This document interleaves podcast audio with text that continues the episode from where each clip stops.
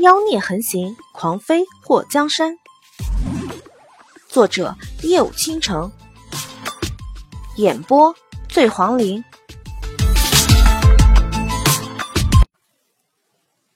在一楼选购的一些客人，看到霍瑶锦一进来就被请上三楼，不由得在一起嘀嘀咕咕，猜测他的身份。霍瑶锦。被赵太守的夫人邀请去太守府做客。赵夫人和他母亲是手帕交，赵太守和他父亲关系一向不错。他去人家府中做客，这礼物就不能含糊。到了三楼，霍瑶锦被请到一个铺着厚厚软垫的椅子上坐。接着，伙计让人送上好几套能晃瞎人眼睛的头面，有纯金的，有金镶玉的，还有玉镶宝石的，随便拿出来一套都是稀罕之物。随风楼专门培养了一些对珠宝玉石都很了解的丫鬟，就是为了帮着贵客介绍稀有珠宝的。有个叫莲香的丫鬟过来帮着霍瑶锦介绍那头面的来历和价值。霍瑶锦知道，这位赵夫人从年轻的时候就喜欢玉镯，挑选了一套玉镶宝石的头面后，她又选了一对成色手感都不错的羊脂白玉的手镯，让店里的伙计包好后，霍瑶锦打量了一下四周。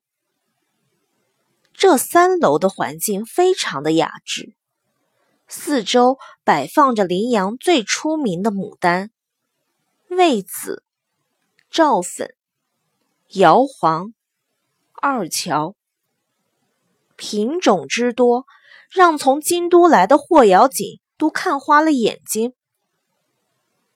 满楼的牡丹香，让人沉醉其中。霍瑶锦深吸了一口香气后，看向刚刚招待他的莲香：“你们随风楼的牡丹卖不卖？”林阳牡丹虽多，但是能伺候的如此好，品种如此全的地方却少之又少。如果他把这些名贵品种的牡丹带回京都，祖母一定非常欢喜。回小姐，牡丹是不卖的。莲香是个十五六岁的大眼睛姑娘，听到霍瑶锦的话后，很委婉的拒绝。一旁站着的舒瑜一瞪眼：“你知道我们家小姐是谁吗？小姐是和你们买，又不是和你们要。小姐，这牡丹都是主子养的。”是要送到京都的，所以不能卖。小丫鬟不卑不亢。霍瑶锦盈盈双眸微微的一暗。舒瑜跟了霍瑶锦这么多年，看到他的一举一动，就知道他的想法。你这丫头真不识好歹，我们小姐可是从京都来的。就算你们家主子在这里看到我们小姐喜欢这牡丹，也会送我们小姐几株。如今我们小姐要花银子买，你还推三阻四的，是不是看不起我们小姐啊？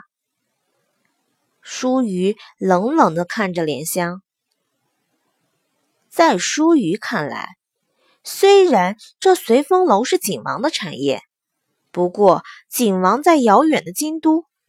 再说，景王和小姐是青梅竹马，若是哪天皇帝给小姐与景王赐婚，那以后小姐就是随风楼的当家主母。一个随风楼的小丫鬟，竟然敢拒绝小姐，真是活腻了。